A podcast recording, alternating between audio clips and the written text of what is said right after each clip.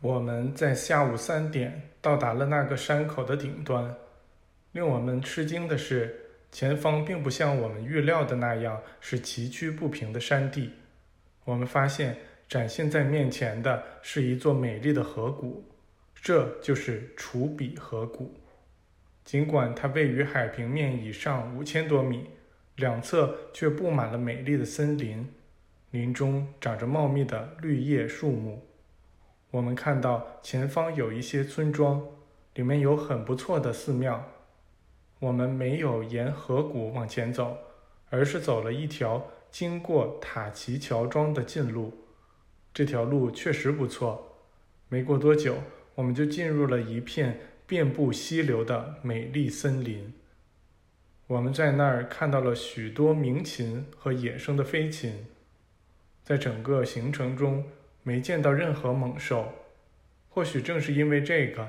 那些不伤人的动物才能如此大量的生活在那里。我们下一个应该停留的地点是马哈木尼，那儿的寺庙像一座堡垒，这让我们感到惊奇。和在其他各处一样，我们也受到了热烈欢迎。寺庙住持提醒说，试图挽留我们是没有用的，因为。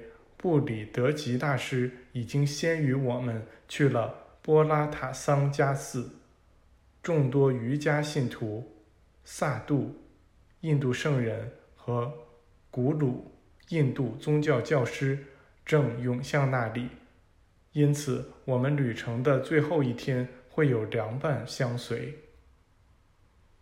第二天，朝圣者们很早就聚到了一起，想要尽早出发。以便与伟大的布里德吉大师如期相会。他们都想一睹波拉塔桑加寺的真容。它是世界上最高的寺庙，是镶嵌在岩石边上的一件珍宝。那位喜乐信徒唱道：“一想到会有那么大的报偿，我们怎么会留在马哈木尼呢？这是不可能的。”再见了，马哈姆尼，我们爱你，还会回来接受你温柔的招待。但波拉塔桑加的吸引力是不可抗拒的。大队人马于是上了路，巍峨的珠穆朗玛峰耸立在我们面前，在初露的曙光中凸显出来，披着他那如纯净水晶般无瑕的白袍。他仿佛在邀请我们朝他走去，而我们似乎只要再多走几步，然后伸出手去，就可以触摸到他的衣边。可是每当我们走出几步之后，他又整个的躲开了我们。我们曾到过卓玛哈里峰，那是他高大的邻居，高达八千米，但和面前这位高耸的巨人相比。我们觉得那座山峰就像个侏儒。我们曾经认为卓玛哈里峰侧面的小道多石而又危险，但此时在这条道上却常常得费劲儿地爬着前行。不过那位舍拉的歌声和笑声就像翅膀一样载着我们前进。我们在兴奋激动中忘记了危险。好像瞬间就通过了那些艰难的路段。阳光使我们不再幻想迈出一大步就能触摸到强大的珠穆朗玛峰。这阳光让我们看清了那些雄伟壮丽的道路上难以描述的美。四面八方都耸立着头戴水晶冠的天然高塔和巨庙，而那高大巍峨的珠穆朗玛峰。始终屹立在我们面前。我们在曙光中看到过它，那时最初的几缕阳光刚刚来亲吻它的山坡。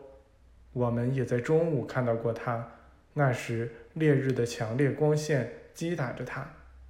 最后，我们又在日落时看到了它，那时太阳落到了地平线上，在对它说晚安。这最后的几缕阳光。让它沉浸在荣耀的光辉中。暮色余晖使它的峰顶发出射向天空的反光。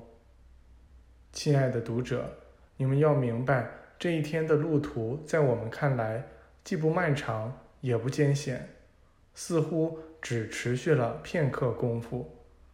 那些寺庙所发出的有力、平和、强大而又和谐的震动，只会吸引旅行者走向这些山峰。难怪喜马拉雅山不会在人们心中引起恐惧，也难怪诗人们永不疲倦地赞美着这山脉的壮丽辉煌。终于在夜幕降临时，我们克服了路途中的所有艰难。气喘吁吁地到达了一个十分宽阔的石台上，我们可以看到远处的许多寺庙，但那如珍宝般的波拉塔桑加寺还屹立在我们上方七百米处，沐浴在一片耀眼的光辉中。